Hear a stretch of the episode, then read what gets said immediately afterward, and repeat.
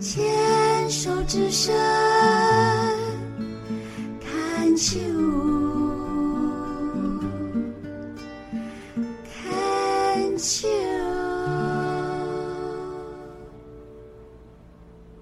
，Can Cheers 牵手之声网络广播电台，画画异世界，我是惠美。现在进行的单元是服饰角落。今天的服饰角落单元要介绍怪咖系列的纪录片。杨立州导演监制的怪咖系列里的怪咖主角，一群在社会某个角落努力的付出，是推动社会进步的力量。而这部纪录片是史上最长的片名，它片名是关于半夜梦见林默娘乘着海涌把垃圾全丢进我的未来的这件事，好像是真的。所谓海涌。是海浪的台语。怪咖主角陈仁平，他所成立的海涌工作室，致力于环境友善和海洋守护。他除了透过净滩讲座来倡议废弃物的源头减量，更用多元的方式让大家知道守护海洋的重要，并将这波爱海的涌浪传递出去。目前还有工作室的活动记录为：演讲场次一千两百七十一次，听讲人数十六万四千六百三十五人，净滩场次三百六十一次，净滩人数四万一千三百七十四人，清除了海边废弃物有十七万两千零四十一点七七一公斤。废弃物的数字真的惊人吧？但惊叹完之后，还是会有再产生新的垃圾。从陈仁平执行长的演讲中了解到，海滩上的垃圾并不是海滩游客留下的，因为台湾有一百多座合法垃圾掩埋场。台湾垃圾处理方式有三种：焚烧。回收、掩埋，而掩埋场几乎建在河川或海边，但人为建造始终敌不过岁月和自然的侵蚀。管理不善的掩埋场，在台风或豪雨期间，特别容易让垃圾再次污染环境，进入海洋。净滩垃圾第一名是宝特瓶，然后是宝丽龙。这些原不属于大自然的垃圾，除了海边掩埋场掉进海洋，还有季风洋流会随着季节而不同。不同地方的垃圾当然会依不同的季节飘过来。像在北海岸，就会看见中国或韩国的宝特瓶和塑胶容器漂洋过海。台南安平海岸因为养殖牡蛎所用的蚵棚。使用大量的保丽龙，以致在牡蛎采收的六七月期间，海边尽是保丽龙的碎屑。这些保丽龙的碎屑在净滩的过程中和沙混合，分离出来是相当困难的。还有都市产生的垃圾，像是烟蒂，有人习惯在路上吸烟。远离人群，避免别人吸到自己的二手烟，但烟蒂却丢进了水沟。之后，这些烟蒂就汇集进入河川，进入海中。因此，执行长陈仁平在净滩活动前一定会有一场演讲。从教育的观点，无论对学生或是企业团体。透过语言和影像来说明海滩垃圾的源头到底是什么。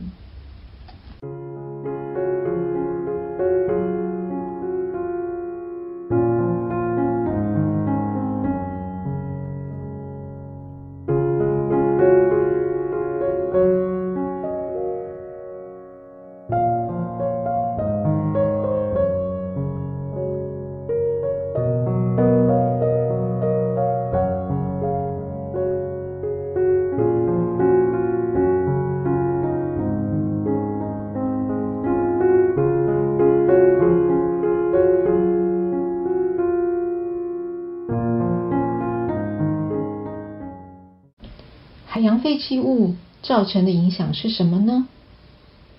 我看过海龟鼻孔卡到吸管，或是误食塑胶的影片。工作人员将吸管从海龟的鼻孔一节一节的拔出来，海龟很痛，会流血，看着真的很不忍。海龟没有味觉，视力也不太好，水里的东西都吃吃看，交给胃来消化。吃下塑胶后无法消化，最后因为衰弱和饥饿而死亡。这也非单一案件，其他如海鸟、鲸豚、鱼虾、贝类，其实都分不出垃圾和食物，误食的悲剧随时在各处上演。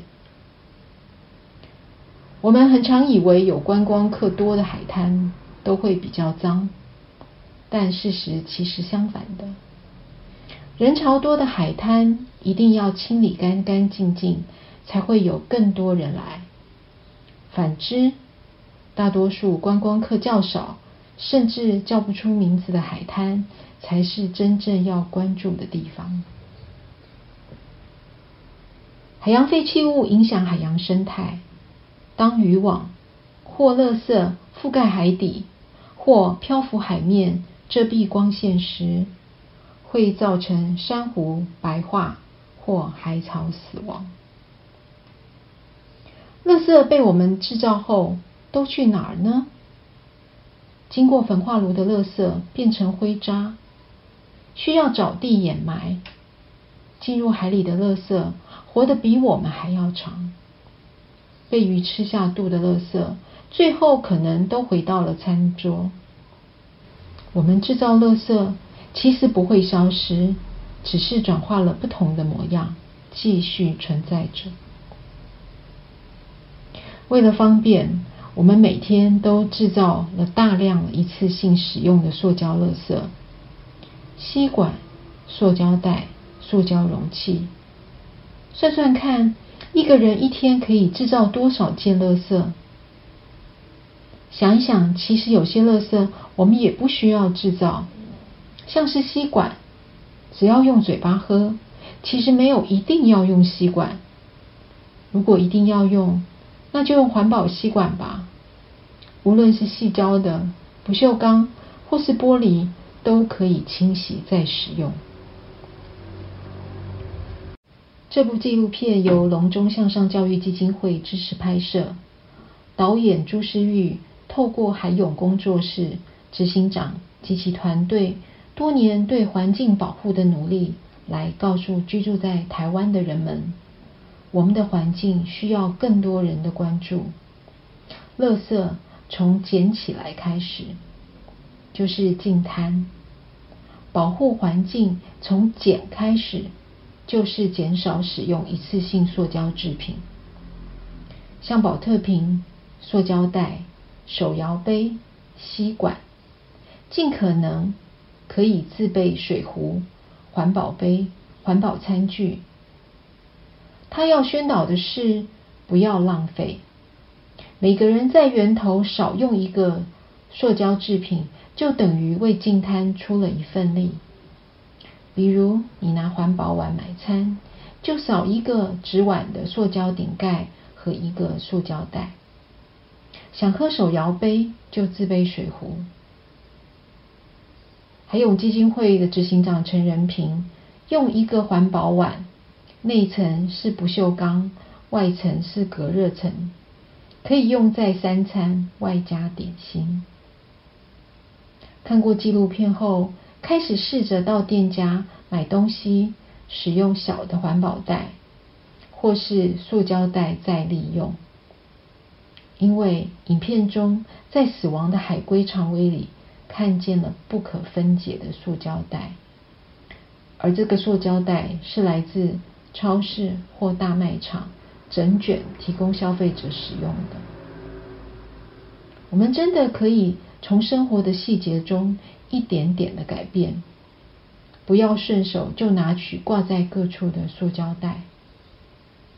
也许改变环境的速度赶不上制造垃圾的速度，但是只要愿意开始改变，就是对我们的家园和台湾这块土地的小小贡献。海洋工作室的环保理念，先在小琉球开始推广，串联岛上友善环境店家，发起了留岛传奇，由店家自发性提供奖励。鼓励游客响应自备餐具，并退回房间备品等，希望从源头垃圾减量。海勇工作室副执行长郭福说：“现在越来越多人关心环保，虽然愿意使用环保餐具，但出远门不方便携带，租借可提升游客使用意愿，不怕麻烦自备的。”就给优惠奖励。二零一八年，小琉球成为了减塑示范岛。年关将近，一定会爆发购买潮。我们可以尽可能减少一次性塑胶品的使用。外出用餐时，过年围炉，记得用保鲜盒打包吃不完的食物哦，既节俭又环保。由于塑胶制品轻巧又方便，要完全去除塑胶制品，也许没办法完全执行。但只要从自身的生活一点一点开始改变，永远都不嫌晚。今天的单元就分享到这里，感谢收听。